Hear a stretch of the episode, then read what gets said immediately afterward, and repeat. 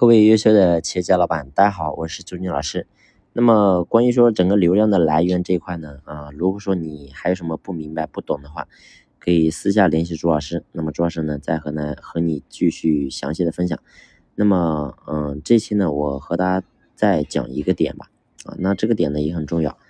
啊，因为确实我也比较忙啊，一直都在做这个那直播这一块，那可能呢，我确实也会比较少。近期吧，只能说近期啊，可能会比较少啊，和大家进行分享，因为呢，呃，确实时间抽不开。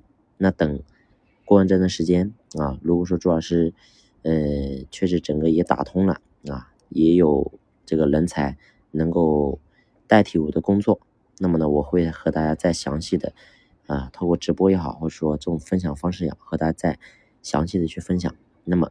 嗯，这期呢，我就和大家做个结尾啊，也就是说，关于说我这两个月，关于说直播这一块，我给大家再做个结尾。那么这个结尾是什么呢？就是我们在做这个事情的过程当中，会充满很多的这些困难和险阻，但是永远记住，我们一定要不断的去复盘。什么叫复盘呢？就是不断的去，嗯，去不断的去什么？去反思啊，去思考。我这一场，你比如说我这一场直播下来。我到底为什么这一场的结果好？为什么这一场的结果不好？是我哪些地方做得好？我哪些地方做的不好？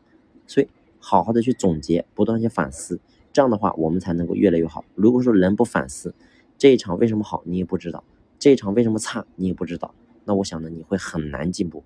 所以只有不断的去啊总结，去提升，不断去改变，那这样的话你会发现你的结果啊就会越来越好，一点一点的改变。